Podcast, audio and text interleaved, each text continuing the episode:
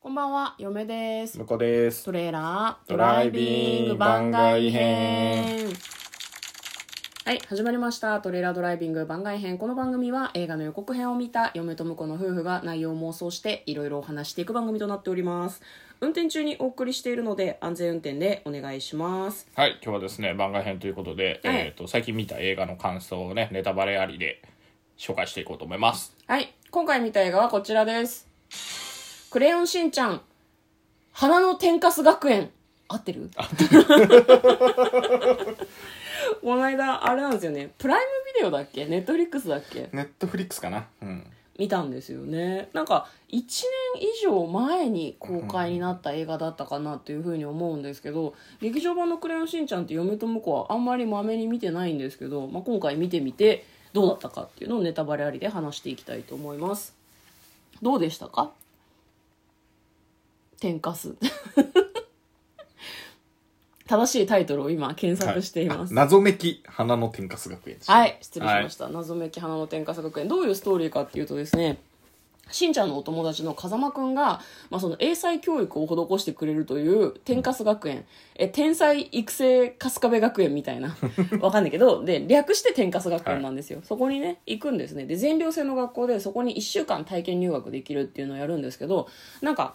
なんだろうなお尻を噛まれるとバカになっちゃうっていうなんかこう七不思議学園七不思議みたいなのがあって、みたいな感じの話でしたねはいでも話が進んでいくと、まあ、これネタバレありで話しますからね話が進んでいくと風間くんがお尻を噛まれておバカになってしまうっていうところから犯人探しが始まっていくみたいな感じの話でしたね。うんおおむねそのいい話だったなというふうに嫁はふんわりした感想を抱いてるんですけど、まあ、向こうはあんまり「クレヨンしんちゃん」の映画を見たことがないってことだったと思そううんでですすねけど初じゃないですか多分あ初なんだ初めてだったと思うえ何大人帝国とかも見たこと見てなないいの見てないトッペンマンモンセットが出てくるやつとかも見てないの全然見てないええあのね、初期のやつの方が感動するよ。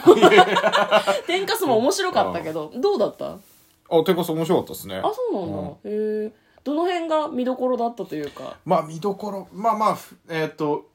「クレヨンしんちゃん」っぽくこうちょっとおバカなうん、あの何展開ではあるんだけど、うん、そのななんつうのだから展開っていうかもうそのキーキーキーポイントとかはうん。結構おバカなことが多いけど、そうね。もうなんかあの学園ものっていうところで青春を前面に打ち出した感じでしたね、うんうん無駄に走るとかああ、あったね。走ってましたね。確かにね。あれ、最後走る必要あったとは思ったんだけど。そう、うんなあんまないんだけど、うんまあでもまあみんなが応援するみたいなうん。ところにつなげるためにもまあ必要だったなっていうところと、うんうんうんうんまああと、まあ、最初の伏線張られた時にもう分かっちゃうけど、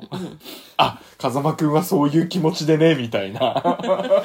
でもその分かりやすさがちょうどいいのかなっていうちふょううどにいいではすねすごい思いましたねだからなんだろうな子供が見てか感動する子もまあいるとは思うけど、ライトに楽しんで「わあ最後ハッピーエンド」みたいに見ることもできるし大人はちょっとうるっとくるみたいなうん作りがうまいよねすごくねそうですねん、前はそうなんですよ「クレヨンしんちゃんは」はいはうん、だ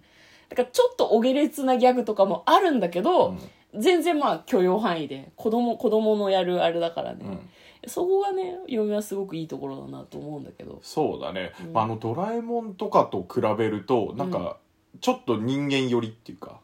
ドラえもんは何よりなのロボット寄りいや分かんないけど宇宙人とか出てきてさ、 あーはいはい結構ドラえもんって意外とこう社会問題みたいな。 SF 味が強いのかもね SF だからドラえもんはねあの社うん会問題とか、結構あのミステリーサスペンスみたいなうんところが入って最後大団円なんだけど、うんなんか必ずしも感動を呼ぶわけではないってちいょうっとか考えさせられるみたいな感じのテーマもあるもんね、ドラえもんは、ね、そうそうそうな,、なんかね、うんまああのまあな泣くことはあるかもしれないけど、うんどっちかっていうとちょっと引いてみるうんうんうんうんうん見てて結構あーうん難しい問題だよねって思いつつ、うんなんかそこを小学生のうんなんだろう単純さと、まあ、ドラえもんの道具でうんこうクリアしていってさいうん最後はまあ大団円に向かっていくわけだけどうん「クレヨンしんちゃん」はなんかもうちょっとそのなんか引いた問題っていうよりはキャラクターに結構感情移入して見見れるなっていう感じがしたね。うんうんうんうんそうねだからなんだろうなうう上ある程度ウエッティではあるんだよね、うん家族の話であったりとか、あと友情の話だったりとか基本はそこなんだようんね、ぐっと身近なのでうんまあそうね、ドラえもんの劇場版はそうねあのテーマがでかいもんねなんかねそうそうそうそうそう、んんん戦争と平和とかとかね、うんうんまあこ今年のね「あのーリトル・スター・ウォーズ」はそういう感じだったよね、ん本当はね、うんやっぱそのつ続けてちょっと見たんですよね「クレヨンしんちゃん」えっと「ドラえもん」を見てあと劇場で何見たっけもう一個もう一個コナンかコナン関係ねえなコ ナン見てドラえもんを見てその直後に「クレヨンしんちゃん」を見たからどうしてもこう、いい悪いじゃなくてちょっとね比較するような感想にはなりますけどねうん、そうねまあ、あと寮生活っていうのがちょっと読みはテンションが上がる部分はありましたあけあど確かに、うんただ幼稚園児やぞとはちょっとそうね思いました ね幼稚園児にはありえない親元を離れて、うん子供だけでってちょっと思っちゃったわね、まあでも子供だけだからっていう空間にするからこその、まあ、ストーリー展開でもあるしねまあ、そうだね、ああいうの子供は見ててテンションが上がるところがあるだろうなとはすごく思いましたね、そうあの後半にお父さんもお母さんもうんヒロシとミサエも出てくるけど、うんなんだろうなかっこいいセリフしか言ってないっていうそうそうそううん今回はあの家族はほとんど出てこなくてそうそう友情とそうだからた学園もののストーリーだった、端的にね、ん まあちょこちょこあのしんのすけ寂しがってないかなって言って自分が寂しがっちゃうとか、ありましたね最後久しぶりに会うっていうんで、行ってなんかこう疑問を投げつけられるとさらっとこううちはこういう方針なんでっていうのを爽やかに語るっていう、 もうそれだけなんだけどそれだけだまっあ、たそねこがちゃんとねグッとくるとこだからね、そうねああそうそういうの大事だよねっていう、うんうんうんうんまああの多分まだ見れるんじゃないかなと思うので、気になる方はこれ聞いちゃって後でねあれですけど、決定的なネタバレはしなかったかなと思うのでよかったら見てみてはいかがでしょうかということで嫁と向こうのトレーラードライビング番外編もあったね